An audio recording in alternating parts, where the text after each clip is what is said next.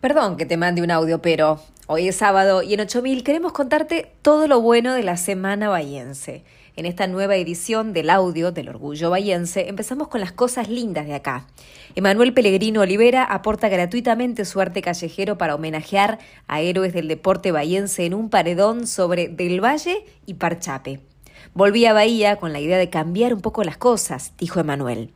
A fines de año pasado te contamos el desafío de Mercedes Jiménez y Nehemías Frilser, arrancar el 2023 a puro viaje con su Fiat 128 y cumplieron.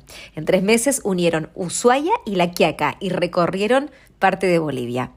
Bahía se prepara para otra edición del programa Uniendo Metas, que desarrolla el modelo de Naciones Unidas, una simulación hecha por estudiantes secundarios en la que se ponen en la piel de diplomáticos y embajadores y debaten temas de interés general.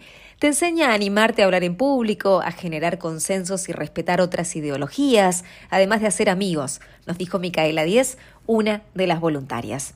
Que la fiesta del camarón y el langostino cada vez sea más grande me satisface de manera increíble. Emociona ver a mi White lleno de gente, dijo Margarita Marzoca, cocinera y jubilada portuaria en Ceres Vallenses.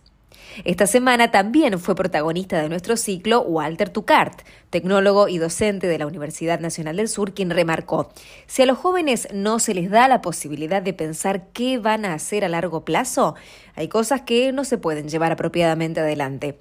Hay dos cosas que no son de satisfacción inmediata, el trabajo y las relaciones. Y hay más. Como parte de la semana aniversario de la ciudad, el jueves inauguramos en dos museos la muestra fotográfica de Seres Bayenses con la presencia de siete protagonistas y miembros de la comunidad de 8000. Podés visitarla hasta el domingo 23 inclusive en Sarmiento 450. A propósito del aniversario de la ciudad, los festejos continúan. Mañana está la carrera aniversario, el paseo gaucho desde el Parque de la Ciudad y una edición especial de Disfruta Bahía en el Parque de Mayo.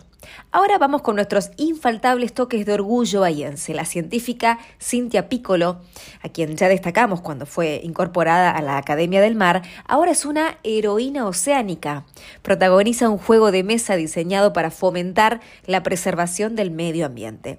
El Senado aprobó la ley de alcohol cero en las rutas nacionales y estuvo presente un gran impulsor de la medida, Santiago Sacocha, que se convirtió en un referente local del tema tras la muerte de su hijo Facundo por culpa de un borracho al volante. Acá pancamos, hay que manejarse con sobriedad. La patinadora artística Araceli Díez, representante de Villa Mitre, consiguió el apoyo para viajar a los Juegos Sudamericanos en Asunción y obtuvo el logro más importante de su carrera, un cuarto puesto en la categoría senior. En rugby, con nuestro Santiago Álvarez Forcade, los Pumas Seven ganaron la medalla de plata en Singapur.